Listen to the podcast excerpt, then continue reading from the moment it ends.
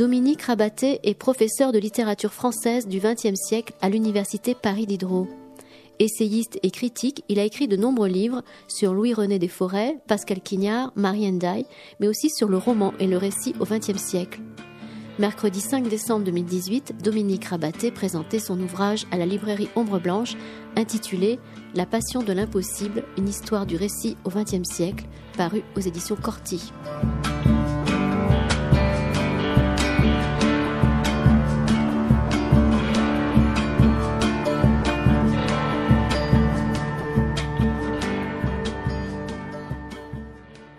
Bonsoir à tous.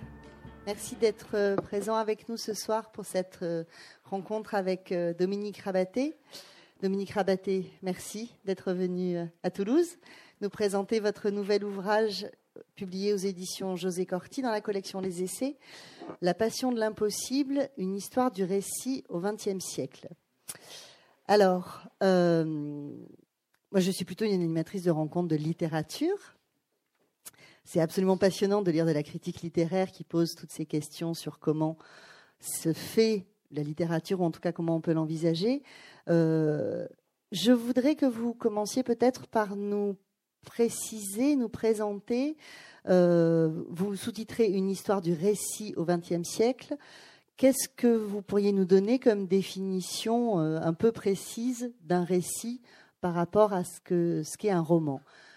Récit, pour moi, tout de suite, j'ai pensé quelque chose d'inspiré d'une expérience très autobiographique, au sens où nous l'entendons peut-être plus au XXIe siècle qu'au sens où vous l'abordez. Donc j'aimerais que vous commenciez peut-être par euh, essayer de délimiter un peu ce qu'est le récit. On, on, attaque dans le, dans le, vif, Du, dans le vif du sujet. Et nous développerons et nous tirerons les fils après. Voilà, merci en tout cas de, de cette invitation qui me fait très plaisir. C'est la première euh, rencontre autour de ce livre. Alors, le, récit tel que je l'entends, et euh, je vais essayer d'être relativement simple. Euh, dans mon idée, c'est une manière d'envisager euh, tout, un pan de texte dans le XXe siècle, qui commence pour moi avec Palude de Gide et Monsieur, la soirée de Monsieur Test de Valérie, et qui court jusqu'à Beckett, Michon, etc. Enfin bon. Euh, et, c'était une façon de regarder dans l'histoire de la prose narrative en France euh, tout un courant qui a marqué la plus grande défiance envers le roman pour toutes sortes de raisons. Et euh, c'était à la fois ces raisons que je voulais un peu expliquer, faire l'histoire qui est à la fois continue et discontinue une sorte de rebond euh, de, cette idée euh, soupçonneuse, en tout cas, de, de la possibilité même de faire une relation, de faire, de faire un récit, de raconter quelque chose. Donc c'est une sorte d'histoire de, l'ère du soupçon au, sens de Nathalie Sarraute, euh, mais pour expliquer pourquoi un nombre important d'écrivains, alors on peut y ajouter une partie du surréalisme, euh, Bataille, euh, Henri Thomas, etc. Enfin bon, voilà. Pourquoi un, nombre important d'écrivains dans une histoire qui est, on y reviendra peut-être, à mon avis, très française de, ce, de cette idée de la littérature, euh, pourquoi ces écrivains ne renoncent pas à une manière de fiction, c'est-à-dire qu'ils sont encore, c'est pour ça que le mot récit reste dans, euh, une acception ici qui est de prose narrative, donc il s'agit bien de raconter quelque chose, mais de raconter quelque chose qui, d'une certaine manière, dépossède de ce qui est le champ euh, confiant, naturel, propre au roman. Voilà. Donc, euh, j'ai pensé à un sous-titre, mais qui était, qui était trop en clin d'œil. Mais enfin, d'une certaine manière, c'est l'histoire de la façon dont un certain nombre de, d'écrivains mettent à nu les principes de la fiction. Donc j'étais prêt à l'appeler le récit mis à nu par ces célibataires même, euh, en clin d'œil à Duchamp, euh, parce que c'est aussi un peu une affaire de célibataire, cette histoire. Voilà, donc euh, issu de, la méfiance et de, de, ce que Michel Raymond appelait la crise du roman à la fin du XIXe siècle, un certain nombre de critiques c'était de suivre ce fil de pourquoi, d'une certaine manière, l'idée qu'il était impossible de raconter l'histoire à laquelle il fallait pourtant donner une sorte de forme de fiction, euh, avait occupé tant d'écrivains, à mon avis, essentiels et très importants de, la littérature du XXe siècle. Donc ça, se double, c'est pour ça que le, titre et le sous-titre jouent euh, dans, un certain rapport, mais ça, se double d'une idée extrêmement exigeante et très critique de la littérature, mais qu'en gros, la littérature, c'est l'impossible. Donc euh, voilà. Et comment faire la relation de cet impossible au sens se tenir en relation à, mais aussi au sens plus simple d'une relation, comme on dit un récit, comme on dit euh, une manière de raconter. Et, donc c'était le, projet était de cette façon-là de, s'interroger sur euh, un, très grand nombre de textes qu'on a un peu du mal à classer, qui échappent un peu aux histoires littéraires, qui sont en général un peu périphériques dans les histoires du roman qu'on peut par moment réintégrer au roman. Hein. donc, euh, ce qu'il faut dire aussi, c'est que je, fais un geste qui est un petit peu euh, compliqué ou délicat, c'est-à-dire que je, crée une notion dont je ne cherche pas exactement à faire un genre. C'est-à-dire que je ne crois pas que l'histoire du récit soit une histoire qui soit la constitution de quelque chose qui devienne un genre et qui prend des définitions plus ou moins qui se développe selon une sorte d'organicité de ce qu'est un genre, comme le roman par lettres au XVIIIe siècle ou des choses comme ça. Donc il y a, plutôt une sorte d'histoire intellectuelle et esthétique de, ce courant, avec des moments que j'ai essayé d'indiquer et, des moments de liaison qui sont plus forts ou plus notables que d'autres. Le, moment Blanchot-Bataille est un des, grands moments de, cette histoire. Euh, voilà, et, de suivre un peu pourquoi on aurait intérêt à garder cette notion, mais plutôt ce que, ce que j'appelle un genre de travers. C'est-à-dire que c'est pas, c'est plutôt, et, ça n'empêche pas, il faut que j'ajoute ça, ça n'empêche pas que pour certains écrivains, ils puissent pratiquer ce que j'appelle le récit, c'est-à-dire une forme de fiction qui met en doute les moyens euh, traditionnellement romanesques, ça n'empêche pas ces écrivains de faire aussi du roman. Gide a à la fois écrit Palude et Les Faux, Monnayeurs. Euh, on, peut voir la même chose pour Pascal Quignard. Euh, les petits traités ne l'empêchent pas d'écrire des romans.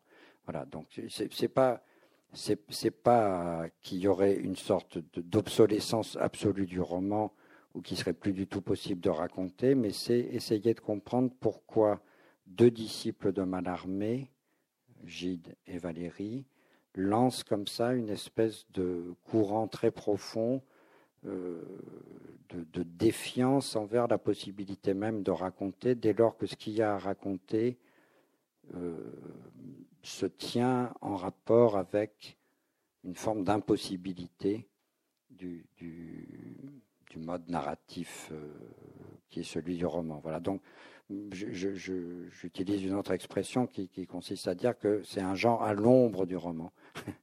Et à l'ombre du roman, ça veut dire à la fois qu'il est un peu moins visible parce qu'il est dans cette ombre, mais que c'est aussi volontairement une façon de se priver euh, des, des pouvoirs du romancier, de sa voilà. Alors on, peut le dire un peu autrement. J'ai une petite discussion avec euh, Pierre Michon là-dessus, mais euh, on peut dire qu'à ce moment-là, le récit devient une espèce d'interrogation assez lancinante sur la définition même de la littérature, sur ses pouvoirs, sur son impuissance, sur son impouvoir, sur ça amène progressivement aussi toute une sorte de, mise en question de la notion d'œuvre, la notion de désœuvrement qui est une notion très complexe chez Blanchot, etc.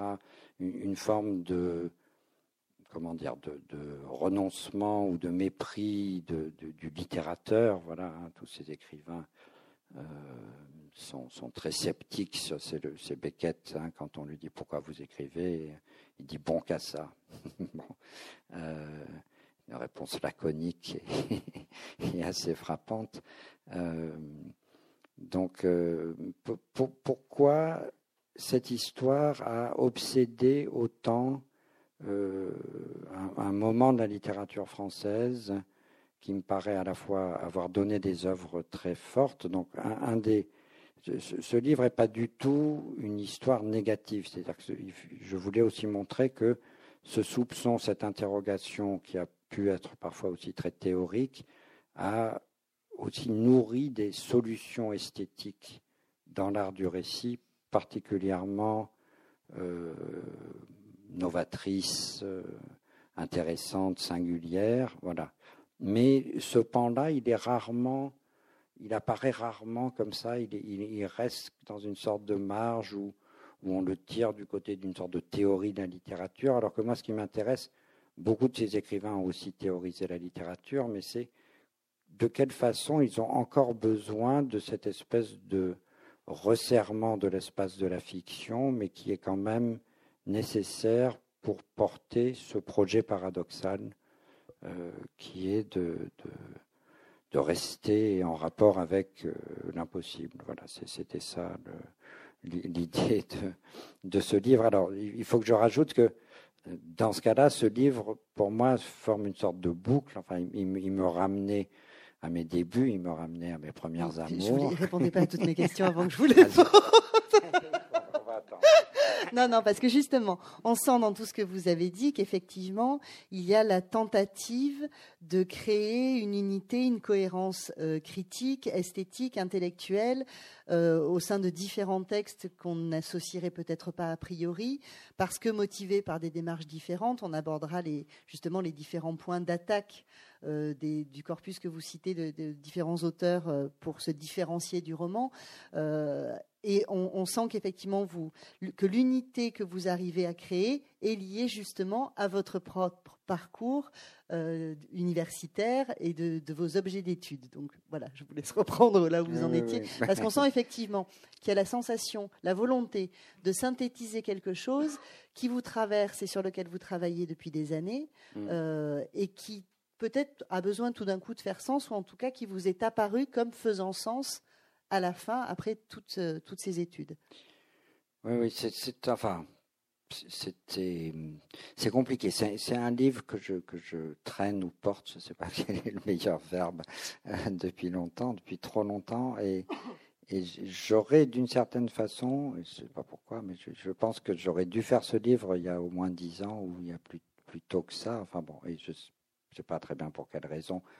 Euh, parmi ces raisons, de façon un peu bizarre, c'était devenu une sorte d'objet programmatique pour moi. Je, parlais du récit sur. Euh, j'annonçais le programme de ce que j'allais faire. après, quand, je me suis dit, il faut vraiment que j'en fasse un livre, c'est devenu très compliqué parce que je disais, tout ce que j'ai écrit sur le mode programmatique peut difficilement tenir parce que maintenant, il faut quand même, faut quand même y aller, quoi. Faut, faut raconter cette histoire.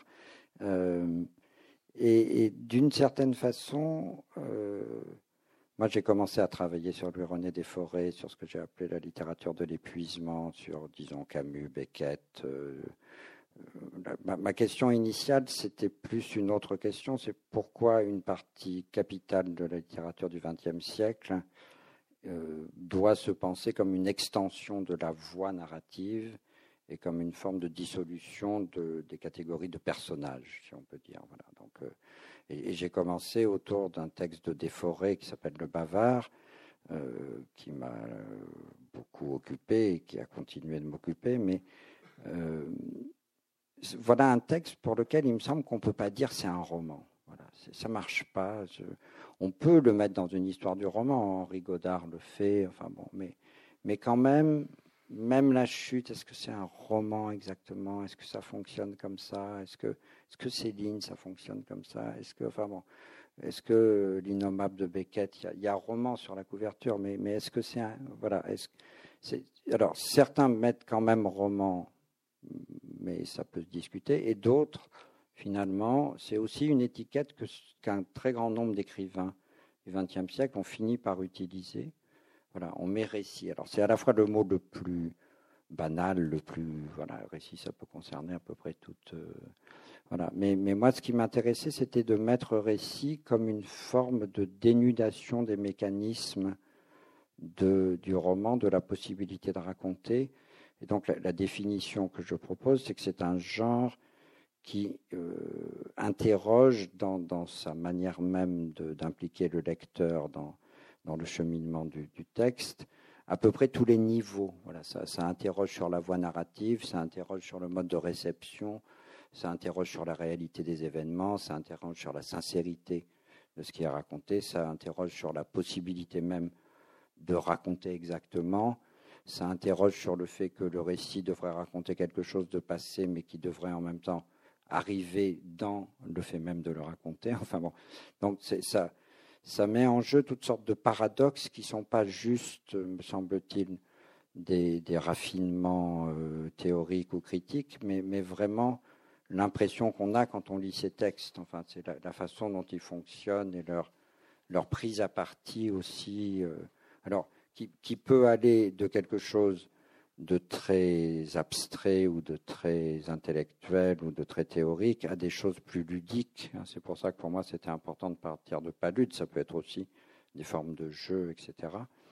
Voilà. Donc je, je de, de, ce centre initial qui était plutôt déforé, Blanchot, Camus, enfin ce moment-là de la littérature, euh, j'ai voulu un peu m'expliquer à moi-même euh, d'où c'était venu, d'où c'était parti, euh, pourquoi ce moment-là réarticuler des choses qui s'étaient produites avant dans une histoire un peu plus longue, et puis aussi parce que j'ai continué à lire comme tout le monde, mais euh, de, quelle manière, c'est une des questions qui traverse ce livre, de quelle manière on peut hériter de ça? C'est-à-dire que moi j'ai été très longtemps assez obsédé par la question de savoir comment on peut hériter de Beckett.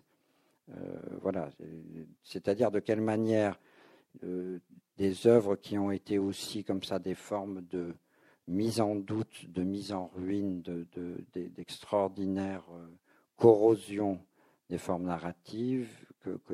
Qu'est-ce qu'on peut en hériter, qu'est-ce qu'on peut en reprendre, et de quelle manière ce rapport à l'impossible s'est continué autour de Quignard, autour de Michon, autour d'autres. Voilà. Donc je, je, souhaitais finalement euh, proposer une sorte de récit du récit, raconter cette histoire en, apprenant sur à peu près tout le XXe siècle et jusqu'à certains prolongements ou certaines questions. C'est une histoire qui est à la fois peut-être terminée et pas terminée. Voilà, donc euh, je, souhaitais d'une certaine manière m'expliquer à moi-même pourquoi cette espèce de noyau originel pour moi euh, pouvait se déplier selon une, histoire, une temporalité un peu plus. Voilà, se mettre dans une certaine forme qui, euh, la solution de ce livre, c'était aussi que finalement, il fallait raconter cette histoire. c'était d'une certaine manière la, gageur du livre, c'était euh, voilà, je, vais faire une première partie où, et une première partie, me semble-t-il, qui n'est pas l'histoire littéraire traditionnelle qu'on raconte pour le XXe siècle. Voilà, donc c'était c'était ce projet-là qui me et, et, en même temps. Euh, c'est comme si j'avais l'impression qu'une partie de cet héritage était en train d'être oubliée. Alors j'ai eu des fantasmes beaucoup plus euh, testamentaires, crépusculaires, euh, imprécateurs pour notre temps, etc. Pour, euh, disons, rappelez-vous le récit, rappelez-vous l'impossible. Bon, selon une pente qui est un, qui est un peu pénible dans le, dans le monde d'aujourd'hui je ne voulais pas raconter une histoire qui soit justement une histoire euh, endeuillée, voilà, ni même euh, dire ah c'est n'importe quoi aujourd'hui, on a oublié que la vraie littérature c'était le rapport à l'impossible, mais je voulais suivre quand même quelles étaient de certaines apories de, ce qu'a donné cette histoire-là et de certaines formes et de disons de, certaines euh, crispations aussi à certains moments de l'histoire du récit du côté d'une impossibilité qui devient une sorte de litanie un peu fatigante.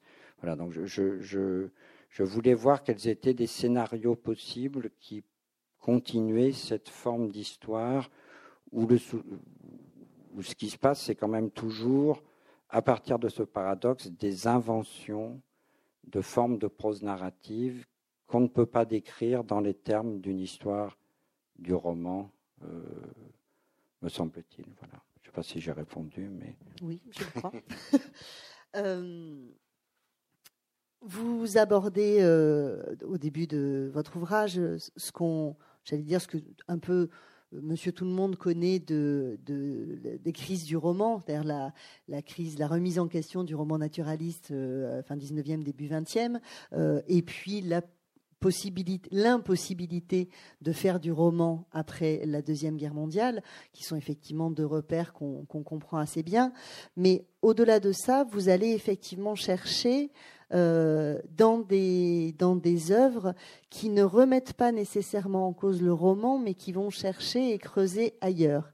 Ce qui m'a frappé, euh, et ce qui fait à mon sens la, richesse de votre ouvrage, justement, c'est que euh, vous n'essayez pas, vous le disiez, de tracer une catégorie avec des grandes lignes, vous trouvez des auteurs qui, chacun à leur manière, par des procédés différents, vont décaler, chercher à, appauvrir ou à se retirer euh, sur différents niveaux et qu'effectivement, euh, on a un corpus extrêmement vaste, dont j'aimerais que vous nous parliez, parce que l'un va aborder la question du narrateur, l'autre la question euh, de, la, manière de raconter euh, un peu trop facile du roman, l'un qui va parler de rapport au temps, l'un qui va parler effectivement de ce qui advient et de ce qui n'est pas advenu. Enfin voilà. Donc, est-ce que vous pouvez nous parler un peu, peut-être un peu plus de ce corpus et justement de comment, quelles sont les différentes voies d'attaque sans hostilité, mais de, creusement, ont été utilisés par, euh, par les auteurs que vous citez pour euh, aller chercher ailleurs que dans le roman la littérature? Mmh.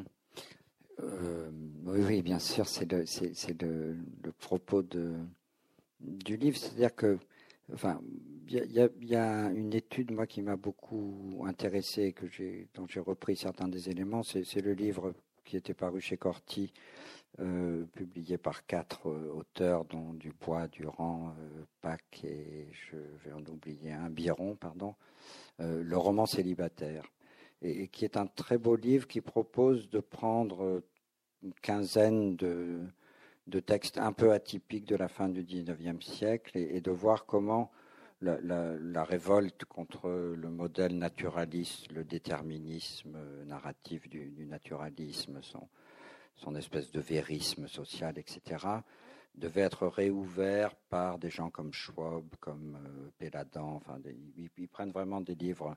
Et Palud occupait une place très importante dans ce dispositif. Et de façon très intéressante aussi, il comment, d'une certaine manière, Proust héritait de cette fabrique du roman célibataire. Alors, il l'appelle le roman célibataire parce que c'est aussi contre les naturalistes des histoires de célibataires qui vont surtout pas faire d'enfants, surtout pas s'inscrire dans des lignées à la Zola. Voilà. Et, donc, il faisait commencer de façon assez juste et frappante à, rebours, depuis à rebours de Huysmans jusqu'à Palude. donc, il, me semble que s'ouvre dans ce moment-là une sorte de, moment d'interrogation très virulent de gens. Alors, c'est euh, qui, vont euh, effectivement déplacer un certain nombre de choses de ce qui est la, confiance sur laquelle immédiatement doit reposer le roman, hein, et, ouvre un terrain qui va être très actif et qui va aussi euh, discuter avec, avec une, idée de la littérature et donc des options aussi théoriques. C'est en partie une version de, ça peut aussi donner lieu à des considérations euh, méta-réflexives euh, sur la littérature, sur ce qu'elle doit être. Parce que c'est comme si, une fois qu'on a privé le roman de cette espèce de confiance dans la possibilité de raconter le monde, de l'ordonner, de, de, le mettre en drame, euh, de lui donner malgré tout une forme de, euh, pouvoir explicatif par la, configuration narrative. Euh, c'est curieusement s'ouvre là toute une sorte de champ assez curieux que je voulais observer, où la littérature est à la fois sans essence, on ne sait pas ce qu'elle est, mais comme elle n'est pas comme le roman, le romancier, il n'a pas tellement besoin de se poser la question de l'essence de la littérature. En fait, il, peut le faire, enfin, il raconte et puis, et advienne que pourra, mais enfin bon, ça, se fait en se faisant d'une certaine façon. Euh, de façon assez curieuse, tout ce mouvement s'est accompagné aussi d'une formidable interrogation sur ce qu'était la littérature, sur ce qu'elle pouvait être, sur euh, ce, qu'elle pouvait encore raconter, sur euh, l'ensemble de, ses pouvoirs. Voilà. Donc, et, quand on regarde ça, c'est moins c'est pour ça que je dis un genre de travers. je, redis dans, l'introduction, mais c'était un moment assez amusant pour une histoire littéraire de la France, de la modernité au XXe siècle. On nous avait demandé à Pierre-Louis Rey et à moi de faire. Pierre-Louis Rey devait faire le roman et moi je vais écrire un truc sur le récit, il y a très longtemps. Et on a eu une réunion de travail qui était assez gag, parce qu'en fait, on, on a passé une heure à se dire et ça, c'est un roman, c'est toi qui le prends? Euh, dit Giono, oui, oui, pas de problème, c'est toi qui. Bernanos, c'est toi qui prends, d'accord. Camus, ah. Céline, ah. Quand vous citez Proust, je me dis quoi? Proust, Proust, mais Proust, c'est quand même. Proust, c'est à la fois une sorte d'immense dépliement du roman, mais en même temps, c'est le grand roman du célibataire et de la monade célibataire. C'est un livre qui se termine en annonçant que quelque chose va s'écrire qui a déjà été écrit. Enfin bon.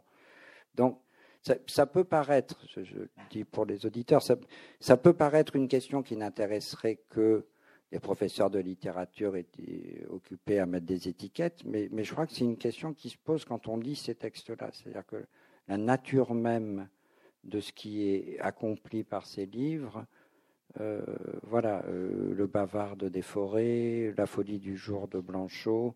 Alors, il y a là comme une sorte de, double possibilité. Moi, c'est ça qui m'intéresse. C'est pas pour dire le récit, ça serait mieux, ou ça, c'est un récit, ça, c'est un roman. Mais que si j'appelle un genre de travers, c'est que ça pose tout d'un coup des questions, ça fait apparaître des choses qui, compliquent d'une certaine manière le rapport qu'on a euh, au roman, au, récit, au sens là le plus, le plus courant ou commun du, terme.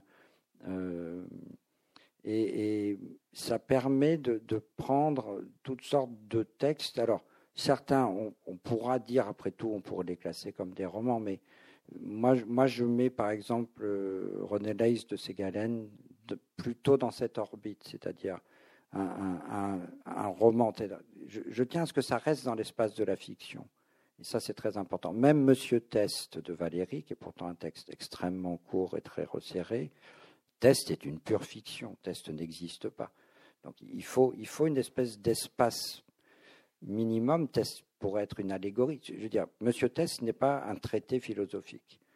C'est un personnage, mais un personnage qui est réduit à sa tête, ou à sa voix, ou, à quelques.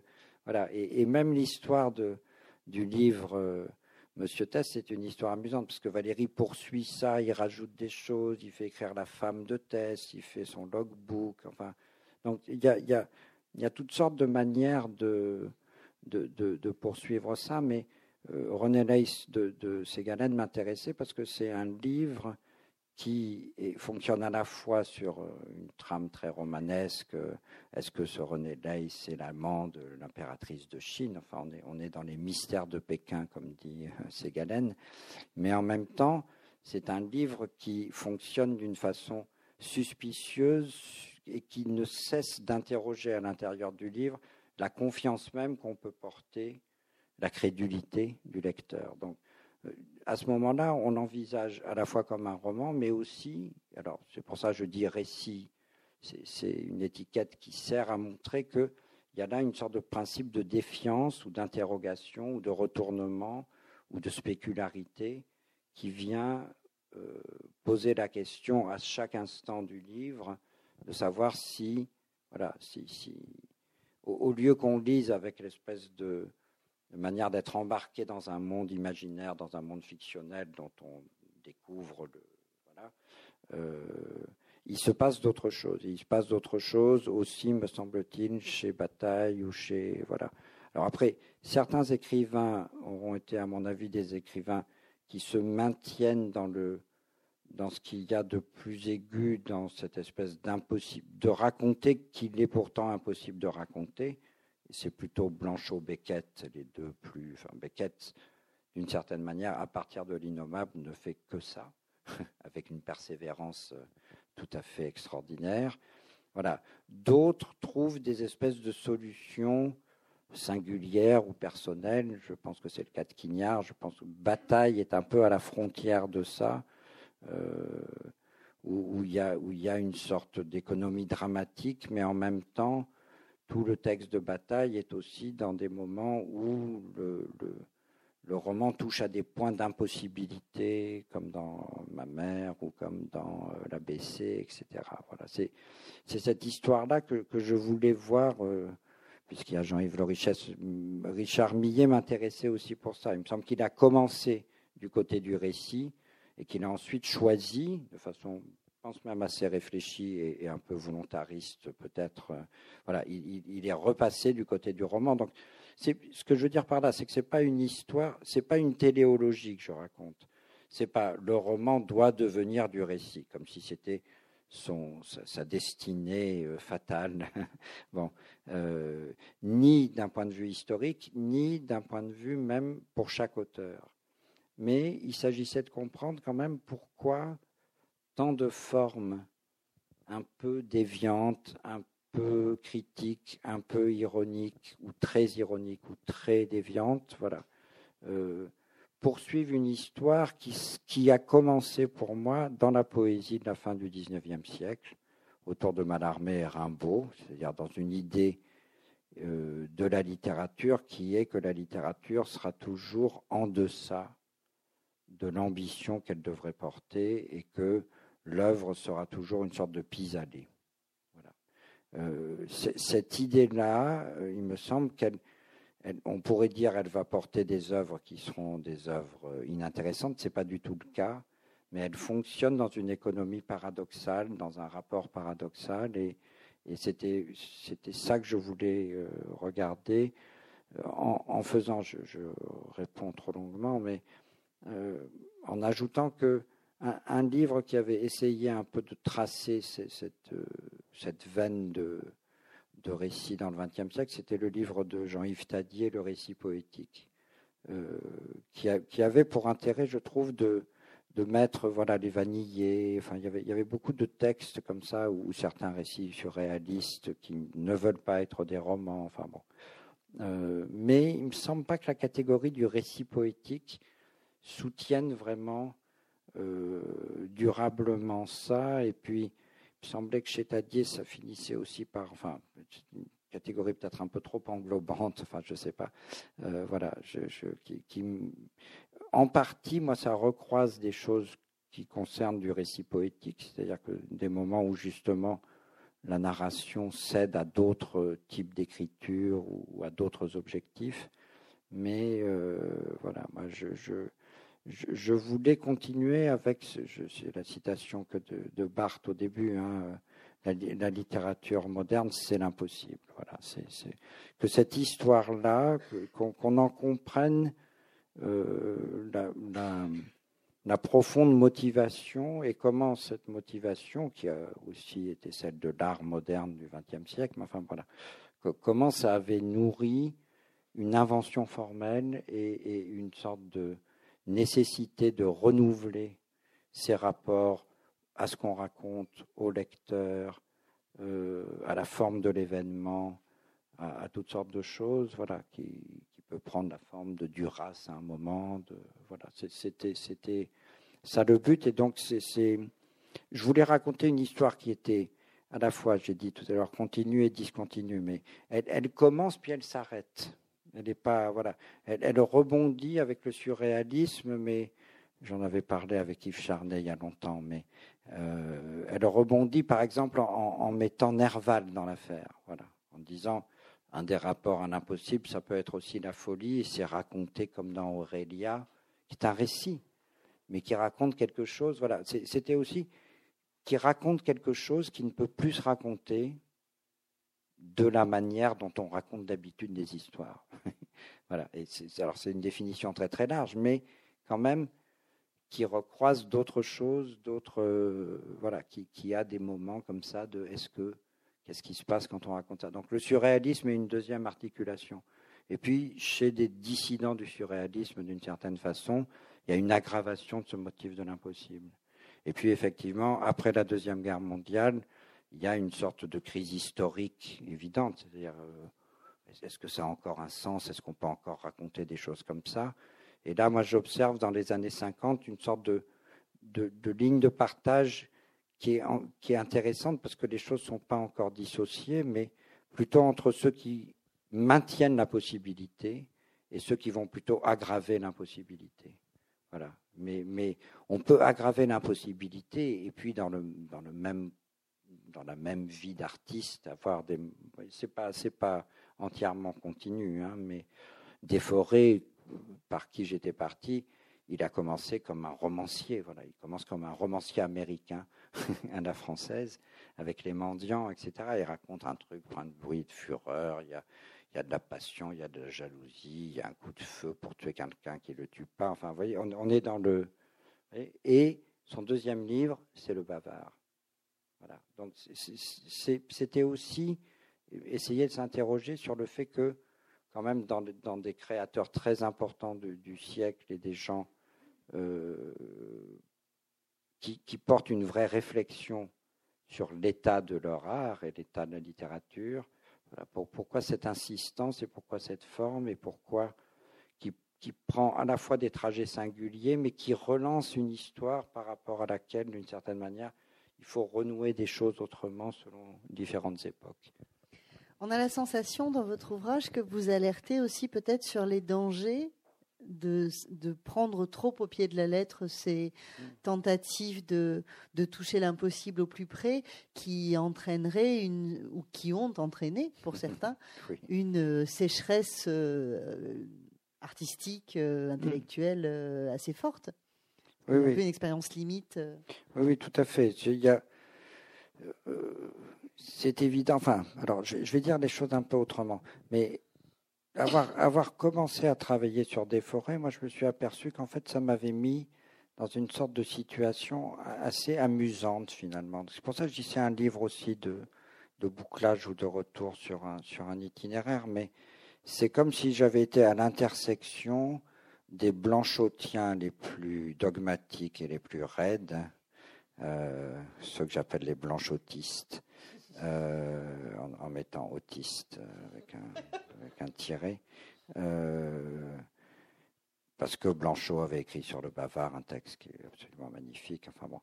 Et en même temps, voilà, Desforêts était en train d'écrire Ostinato. Il y avait quand même la place de la poésie chez lui. Euh, le bavard n'était pas le tout de son œuvre. Et Blanchot n'avait d'ailleurs pas essayé de parler. Sur le bavard, et puis après il y a eu des textes Mais c'est comme si j'avais été moi au croisement et après des gens comme Quignard ou Michon le confirmaient pour moi, c'est-à-dire des héritiers très conséquents et très conscients de cette question d'un rapport que la littérature doit avoir à l'impossible et qui la maintient en deçà de ce qu'elle devrait faire. Donc des gens très euh, voilà, l'histoire que je raconte est aussi l'histoire d'un moment de prestige extraordinaire de la littérature. Et pas du tout ce que William Marx appelle la dévalorisation de la littérature. Je pense que dans cette idée-là, Kafka, enfin voilà, mais c'est pas. Il y a une histoire française, mais une histoire mondiale au XXe siècle de, cette affaire-là. Borges, enfin il n'y a, a pas que des Français, bien sûr, Walser et, bien d'autres. Euh, il y a en même temps une idée de la centralité absolue de la littérature et de ce, cet idéal ou cette espèce de mission impossible que se fixe la littérature euh, lui donne en même temps une sorte de oui d'importance de centralité dans, les débats dans les voilà je, je c'est pas c'est pas du tout une parce que l'histoire que je raconte, c'est qu'à partir de ce paradoxe initial ou à partir de cette difficulté, c'est tous des écrivains qui avancent et qui proposent des, nuages, des nouages différents des, des, choses différentes. Alors, en répondant, j'ai oublié quelle était la question à laquelle je devais répondre. C'était quoi la question là? Est-ce que euh, vous dénoncez ah oui, oui, le oui, risque Le risque, bien sûr. Voilà. Alors, en, arrivant dans cette espèce d'intersection où moi j'étais sur un écrivain qui que, que Bonnefoy pouvait à ce moment-là réclamer à la présence. Voilà, bon, donc des forêts étaient comme un lieu un peu de, de frontière. Euh, en même temps, il n'y a pas de doute que pour quelqu'un qui a fait ses études à la fin des années 70 et, et commencé à être un grand lecteur dans les années 80, il y avait aussi une espèce d'extraordinaire poncif de l'impossible. Il y avait une espèce de, de moment aussi très français de j'écris que j'écris pour savoir si j'écris en écrivant, mais sans pouvoir écrire, etc. Enfin bon, et, on a tous lu, je pense, on a tous cette expérience un peu démoralisante d'avoir lu une sorte de littérature extrêmement exténuée, extrêmement qui ne parlait plus que d'elle-même, essayant de parler d'elle-même, qui cherchait le secret de son. Voilà. Alors, moi, je dis un peu méchamment, mais, c'est l'impression que j'ai. Un, des noms propres de ce moment-là, c'est Roger Laporte, d'une certaine façon. C'est toute son idée de, ce qu'il appelle la biographie, qui est juste la biographie de quelqu'un qui va enfin peut-être se mettre à écrire. Enfin, mais c'est pas Proust. C'est Proust qui serait arrêté à la dernière page de la recherche du temps perdu et qui se demande s'il va enfin pouvoir devenir un écrivain, si peut-être, enfin, voilà. Donc, il n'y a pas de doute qu'il y a eu, et, dans, dans, le, dans la lignée de Blanchot aussi, euh, parce qu'on peut, on peut refaire une lecture un peu plus critique de Blanchot aussi. Blanchot, dans les années 40, maintient, enfin, a un projet de romancier. Et il n'y a pas de doute, à mon avis, qu'il échoue comme romancier. Alors, il a un projet de romancier très particulier parce que, en même temps, il écrit des textes critiques où il dit le roman doit s'inspirer de Lautréamont et de Mallarmé. pas, je suis pas très sûr qu'on puisse, faire vraiment du roman avec ça. Bon, et, et d'une certaine manière, à la fin des années 40, Blanchot bascule vers ce qu'il appelle lui-même le récit, et dont il donne une définition très forte et paradoxale qui, moi, m'a toujours beaucoup impressionné. Voilà, il, dit le roman, c'est la disjonction entre Ulysse et Homère, et cette disjonction produit une sorte de, de grande navigation heureuse de découverte du monde. Le récit, c'est quelque chose de plus compliqué, c'est Ulysse et Homère sont le même. Il n'y a plus cette disjonction, il n'y a plus cette ouverture de monde, il y a une sorte de. Voilà. Et, le voyage est en même temps celui du récit qui cherche à se faire. Euh, mais ça a donné. Alors chez Blanchot, ça, donne une certaine ligne, et, une certaine ligne, à mon avis, inimitable et impossible à, reproduire, mais ça, a donné une espèce de poncif ou de vulgate qui a quand même été très puissante en France dans les années 60, 70, 80, voilà. Et, et, et, cette espèce de, oui, de, méta-réflexivité des textes parlant d'eux-mêmes, qui ne parlent que de cela. Enfin bon, voilà. Donc c'est, je, je, voulais aussi rappeler que euh, il y, a des moments, c'est pour ça que c'est une histoire discontinue, il y a des moments d'aporie de ça, il y a des moments de, d'exténuation, il y a des moments où peut-être, si je disais tout à l'heure, c'est la question de dénuder la fiction, peut-être qu'il y a un moment où si on a mis quand même mise trop à nu, s'il n'y a plus que du squelette, je ne sais pas si ça fait encore envie. Voilà, c'est ça la, question qu'il faut poser. Non, mais voilà, est-ce, que voilà, donc donc moi, depuis assez longtemps, c'est le, récit était aussi, ça paraît paradoxal, mais pas c'est pas absurde dans mon esprit.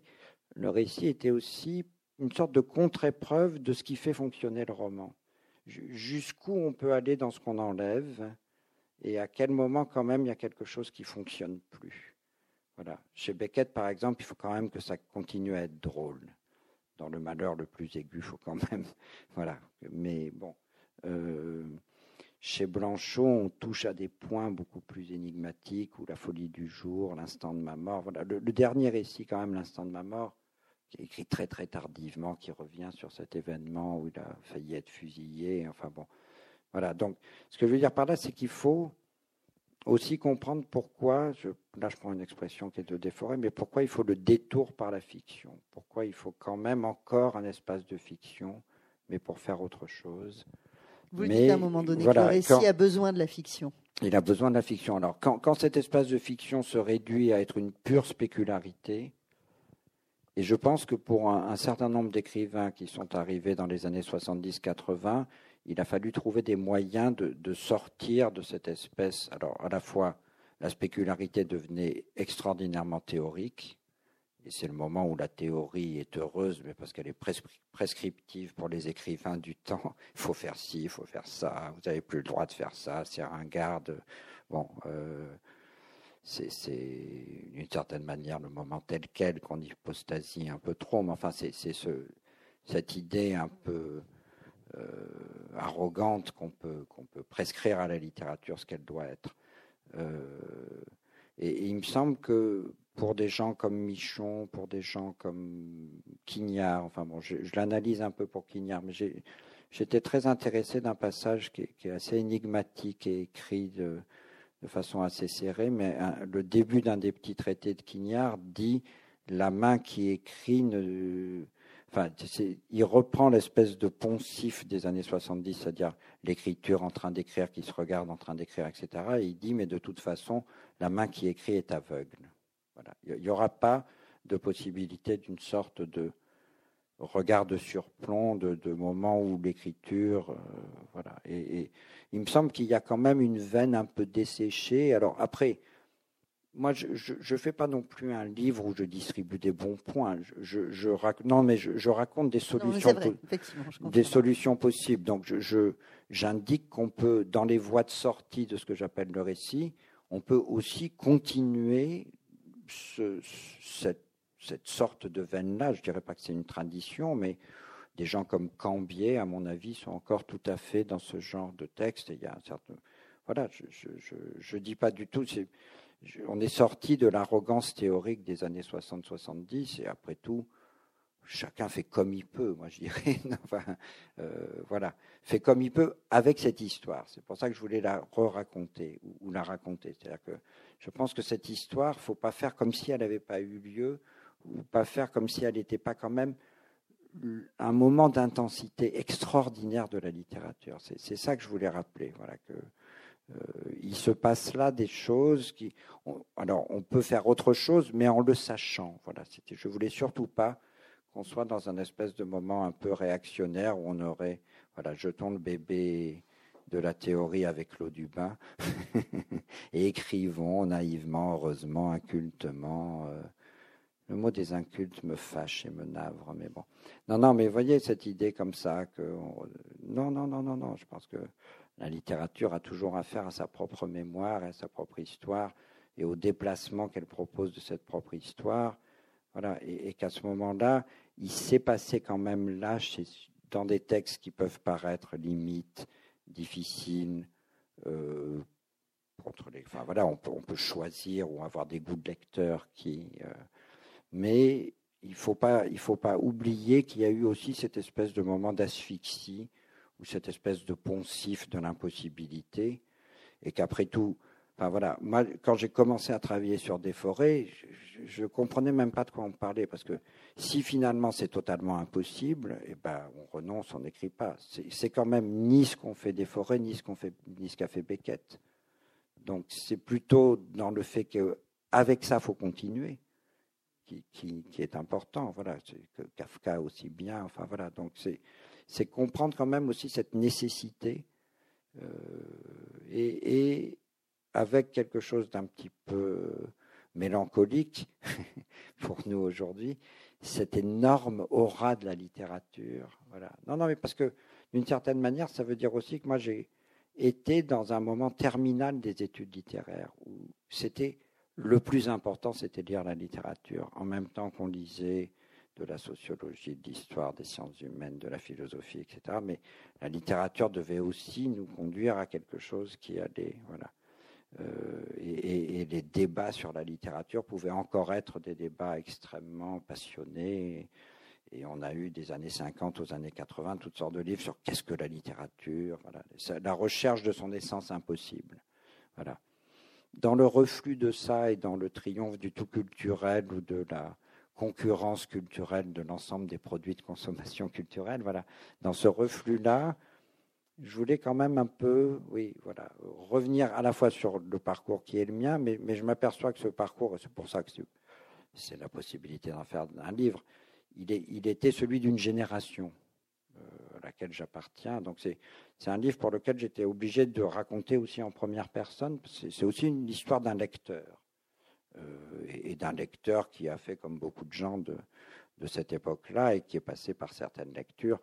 Et il faut rappeler quand même dans ces lectures que Blanchot, qu'on a proposé comme le grand stérilisateur de la littérature, c'est quand même quelqu'un qui a donné plein de choses à lire aux gens qui lisaient Blanchot critique.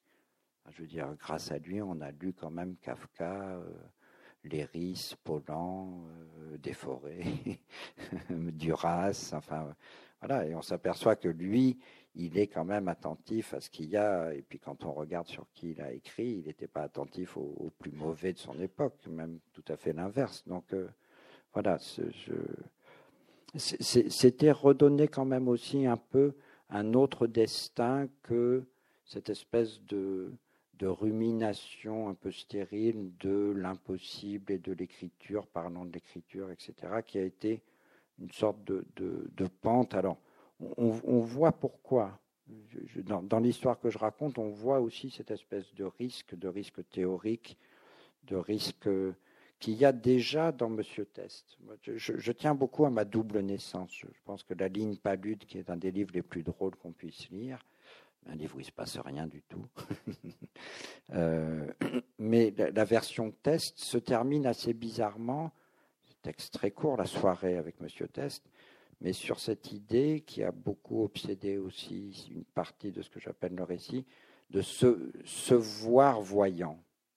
Voilà, cette, espèce de, de possibilité d'une sorte de réflexivité où tout d'un coup, l'écriture se verrait écrire, etc. Voilà, et, et ces risques. Euh, voilà, donc, donc je ne voulais pas les minorer, je voulais aussi rappeler qu'il y a cette espèce de pathos de l'impossible dont il était très important pour ma génération, je pense que la génération immédiatement avant, voilà, il fallait aussi sortir de ce truc-là. Mais, mais on voit chez quelqu'un comme Michon que ça a pris du temps. Non, non, mais ou, chez Richard Millet aussi. Enfin voilà, il y a, y, a, y a, eu quand même aussi une sorte de lourdeur de ce truc, de voilà. Et quand, quelque chose devient impensif, c'est que on a perdu la nécessité initiale qui était dedans. Parce que re-raconter cette histoire, c'est aussi raconter que dans le moment où c'est pas devenu impensif, il s'y passe quelque chose d'important. Voilà. Et qu'après, si ça devient une recette, voilà, ou si on est là, euh, mais voilà, chez Beckett, c'est pas c'est pas comme ça que ça se passe exactement. Chez Bataille, c'est pas comme ça que ça se passe exactement. D'où la possibilité d'ailleurs d'en écrire une, d'en faire une histoire, c'est-à-dire que il Quignard très très polémiquement et stratégiquement, il, joue bataille contre Blanchot. Enfin voilà, il dit beaucoup de mal de Blanchot, mais il, se réclame de la de la ligne bataille. Enfin bon, ce qui est intéressant, c'est qu'après c'est une histoire qui continue d'être faite par la façon dont les écrivains, d'une certaine manière, réactivent l'héritage. C'était ça que je voulais raconter. Oui. Ce que j'ai trouvé assez formidable dans votre ouvrage, c'est que justement, vous allez chercher des auteurs qui qu'on mettrait peut-être pas forcément dans cette dans cette quête de l'impossible et qui permet, à mon sens, de, de sortir peut-être de cette lourdeur mm. que ça a pris euh, à la fin des, du XXe siècle, effectivement. Euh, en ce sens-là, vous dites que vous faites une, une tentative d'histoire de la modernité tardive, euh, et je trouve qu'effectivement, dans les, dans les exemples que vous choisissez, dans les auteurs que vous nous donnez à lire, on permet de, de, relever la tête un peu justement de, de ces grands noms qui ont pu écraser la, la critique et la théorie, et peut-être euh, la façon d'écrire des écrivains euh, du XXIe siècle aussi. Et ça, je trouve que c'est assez euh, une, véritable pas bouffée d'air, mais enfin en tout cas quelque chose qui ouvre beaucoup plus en, enrichissant la, problématique de l'impossible. On a beaucoup parlé du texte et de la construction du texte. Je voulais qu'on aborde la question de l'écrivain, écrivant, écriveur, enfin toute cette partie-là aussi. Il y a évidemment le, dans, les œuvres que vous citez la question d'enlever tous les éléments de fiction, de creuser la langue, de creuser la forme, la voix narrative. Mais il y a aussi beaucoup la place de l'écrivain.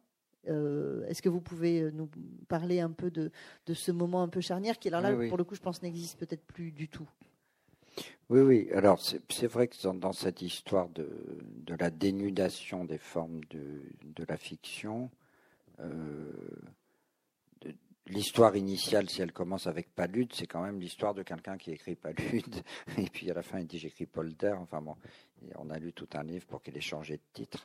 Euh, et, moi, là, c'est aussi cette idée pour tous ces écrivains-là. Alors, il ne faut pas faire une image caricaturale du romancier, mais d'une certaine manière, le romancier doit faire confiance au monde imaginaire qu'il porte. Il doit être l'évocateur murmurant du prétérite, dit magnifiquement Thomas Mann. non, mais enfin bon, il, doit déployer, déployer, pour nous et, le, plaisir du roman est dans cette exploration, dans ce voilà. Euh, Là, on, arrive dans un moment où le récit est presque est, quand même condamné à des formes d'autoréflexivité. Et donc, il a beaucoup comme personnage central un écrivain essayant encore d'écrire. Bon, et là aussi, il y a un moment où c'est une forme originale, et puis il y a un moment où ça devient un poncif absolument euh, exaspérant. Euh, voilà, tant d'écrivains incapables d'écrire dans une partie de, la littérature. Alors, moi, il y avait deux écrivains qui m'intéressaient beaucoup pour cette histoire-là, parce que je trouve qu'ils mettent ça au cœur de. C'était Bernard Pingot, qui est un écrivain qu'on gagnerait à lire plus, je trouve. Qui a, voilà, Adieu Kafka, je trouve, est une très belle fiction à partir de. De, de c'est Kafka et puis c'est Kafka transposé. Enfin bon. Et, et cette distinction que fait Bernard Pingot entre ce qu'il y a chez l'écrivain qui est purement d'écrire, voilà, qui, est, le griffonneur, celui qui ne cesse d'écrire, et puis celui qui sera effectivement celui qui publie, qui devient auteur, qui se sépare de lui-même, enfin voilà. Et, une, partie très importante de l'œuvre de Bernard Pingot est à la fois une réflexion théorique, il a écrit des, très beaux livres, l'expérience romanesque, les anneaux du manège, mais aussi des, des sortes de fictions où il met en jeu ce dédoublement entre deux frères, ou dans Adieu Kafka, entre voilà ce qui serait euh, le Kafka et Max Brod euh, du couple, de celui qui écrit puis de celui qui va décider ou non de publier. Euh, voilà. Et, l'autre écrivain qui m'intéressait et, que je trouve qu'on met pas forcément une bonne place quand on raconte l'histoire des proses narratives au XXe siècle, c'est Henri Thomas. Je trouve qu'Henri Thomas, il y, a, des solutions très originales à cette espèce de divorce très profondément vécu entre quelque chose qui serait de la pure écriture, au-delà de la vanité de faire œuvre, au-delà de la vanité sociale de devenir un littérateur. Enfin bon, voilà.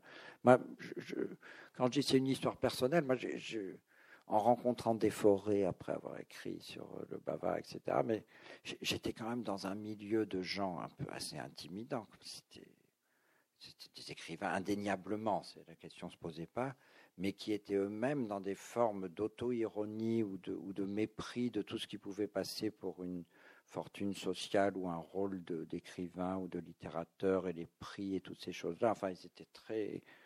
Voilà, alors je pense que ça m'a quand même un peu marqué de, commencer avec, avec ce, ces, écrivains-là, cette, manière d'être écrivain en tout cas. Euh, et, Henri Thomas, il me semble que dans beaucoup de ses livres, on voit cette espèce de, de contradiction. Un, très beau récit énigmatique des années 50, c'est La Nuit de Londres, qui est justement euh, l'histoire d'un écrivain qui ne peut pas être écrivain et, et, il faut tout un dispositif un peu romanesque pour sauver à la fin, il faut un autre type qui dit voilà, il s'appelait Souvreau, il est mort, c'est moi qui vais publier ses notes sur. Alors que lui, il essaye d'écrire un texte sur la nature de l'homme de la foule, c'est-à-dire une sorte de dissolution impersonnelle de la personnalité. Et voilà, donc je, je, je, trouvais intéressant aussi de regarder comment ces figures d'écrivains, elles peuvent aller après dans des dispositifs plus ludiques jusqu'à des choses comme Jean-Benoît Puech. Jean-Benoît Puech est quelqu'un qui invente carrément un autre écrivain qui est évidemment le double de lui-même, et Jordan. Et puis il fait mourir un peu plus tôt que lui-même, heureusement. et donc il édite les œuvres de Jordan, mais progressivement il met en scène toute une sorte de construction, les critiques, les biographes, les machins. Il fait des faux cahiers d'hommage à Jordan. Enfin bon. Donc c'est d'une certaine manière ce personnage qui était le personnage un peu de l'incarnation autoréflexive de qu'est-ce que c'est que la littérature et qu'est-ce que fait un écrivain en train d'écrire, peut devenir aussi, peut se rouvrir à des formes de, dispositifs fictionnels plus ludiques ou plus. Euh, voilà, mais, il me semble que c'était intéressant de pas. d'en observer certaines déclinaisons et de voir quand même que ce conflit-là nourrit ce rapport très particulier à l'écriture de la fiction. Voilà, quelque chose qui fait que, d'une certaine manière, on peut pas être, on peut pas absolument adhérer ou, être euh, dans, une sorte de, de, totale euh, confiance envers ce personnage d'écrivain. Voilà, il y, a, une dissociation et que cette dissociation, on la retrouverait chez Bernard, chez Kafka, chez, chez Mallarmé, chez voilà qui ne veut pas dire qu'il n'y ait pas non plus une extraordinaire sacralisation de, la figure de l'écrivain. Mais euh, voilà, c'est un motif où on peut voir ces déclinaisons assez euh, variées. Et, moi, j'ai fait exprès de mettre un double chapitre sur euh, Henri Thomas, parce que je trouve qu'Henri Thomas, c'est une sorte de d'étonnante solution par rapport à cette à cette antinomie qu'il a vécu lui très profondément. Voilà, c'est-à-dire il euh, y, a chez lui aussi une marginalité très forte, un, refus de faire carrière dans les lettres, euh, une vie assez précaire, vécue un peu loin du milieu littéraire, alors qu'en même temps il est tout à fait dans le milieu littéraire. Bon, mais, je trouve intéressant de revenir au précepteur et puis de revenir à la nuit de Londres.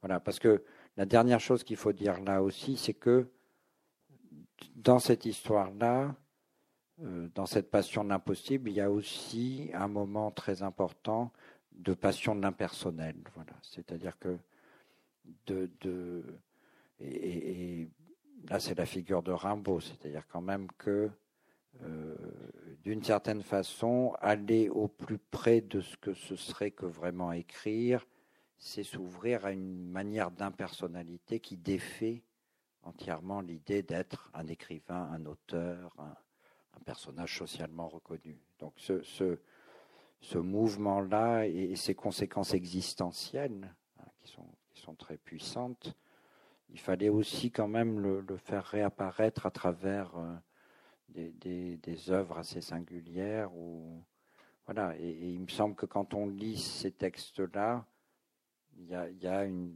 manière de nous amener à penser à ce, rapport personnel à l'impersonnel euh, qui, me paraît par exemple très très fort dans, La Nuit de Londres. Alors, il y a une chose qui m'a toujours beaucoup fasciné, c'est que La Nuit de Londres, que j'ai que j'ai résumé de façon un peu bizarre, enfin c'est donc l'histoire d'un narrateur en première personne qui veut raconter ce que c'est que l'homme des foules à Londres, Monsieur Tout le Monde et qui essaye toutes sortes de choses qui n'arrivent pas, qui raconte une nuit d'errance dans Londres, etc. Bon, puis il y a une sorte de, dernière partie où celui dont il s'est moqué, c'est-à-dire l'écrivain institutionnalisé, euh, qui, lui a donné un peu de fric, qui l'a ramené en taxi, enfin bon, finit par raconter la mort de, ce Souvreau et, médite un peu sur. Bon, et c'est lui qui, ça c'est très important, c'est lui qui publie le texte qui sinon, euh, voilà, Souvreau ne peut pas faire œuvre. Voilà, mais ça, peut paraître une question pure, mais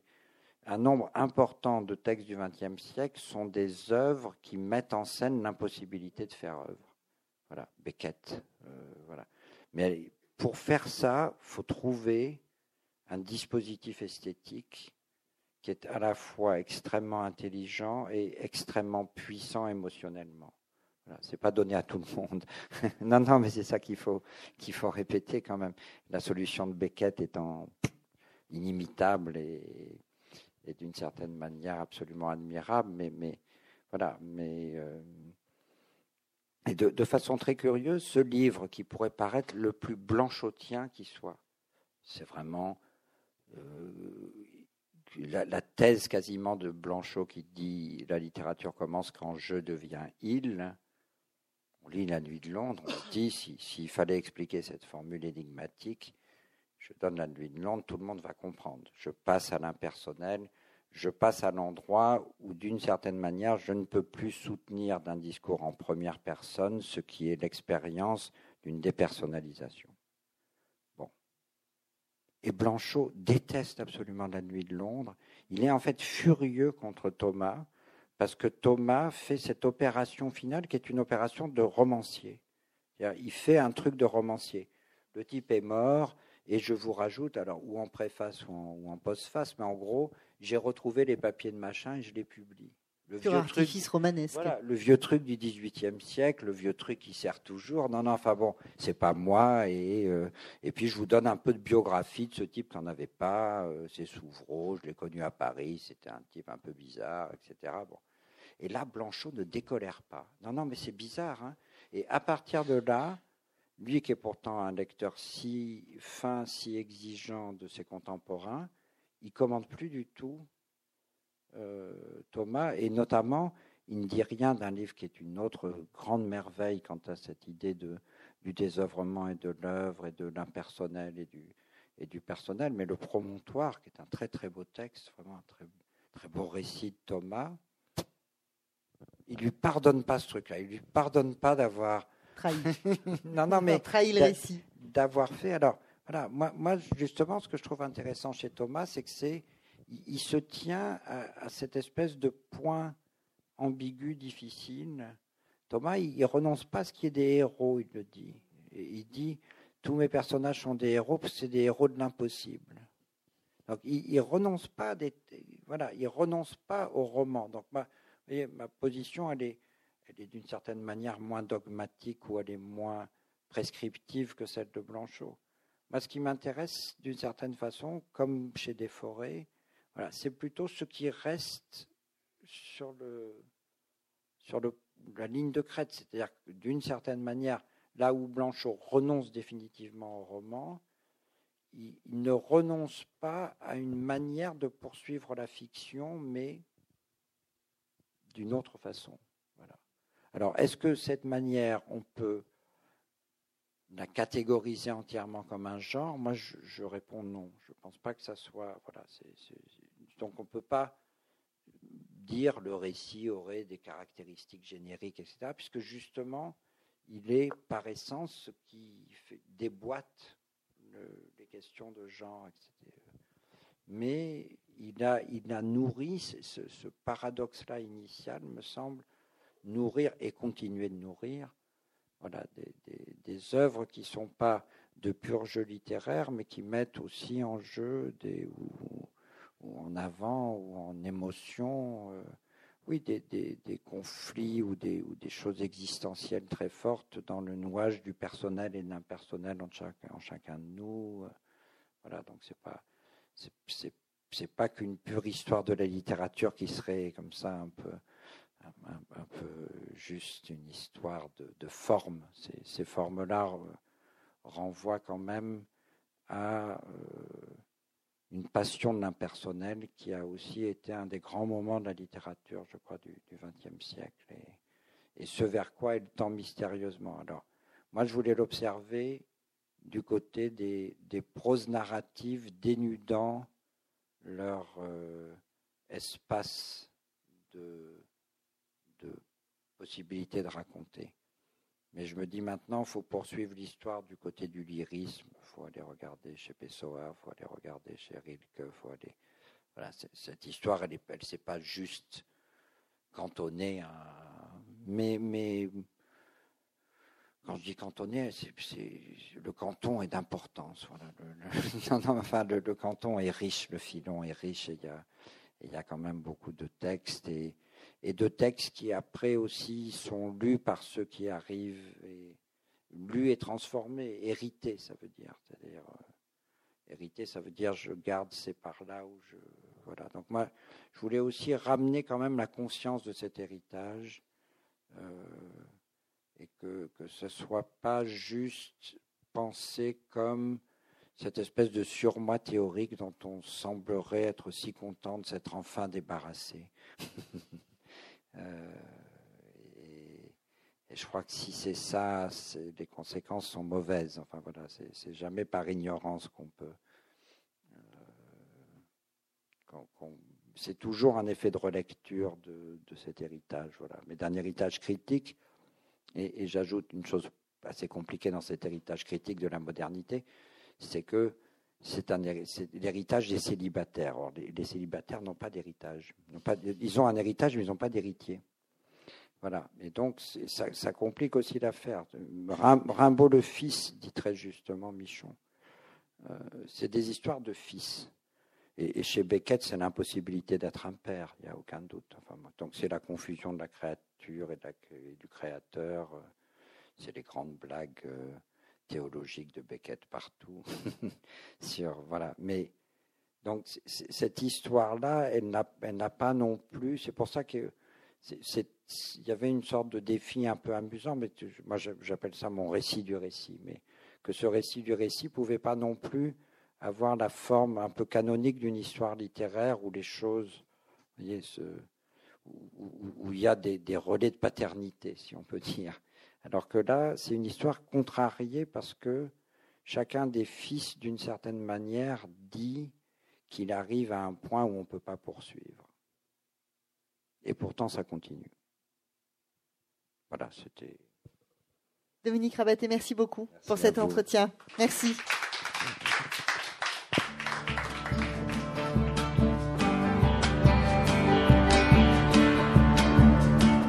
Vous avez écouté Dominique Rabaté à la librairie Ombre Blanche le 5 décembre 2018 pour son livre La Passion de l'impossible, une histoire du récit au XXe siècle, paru aux éditions Corti.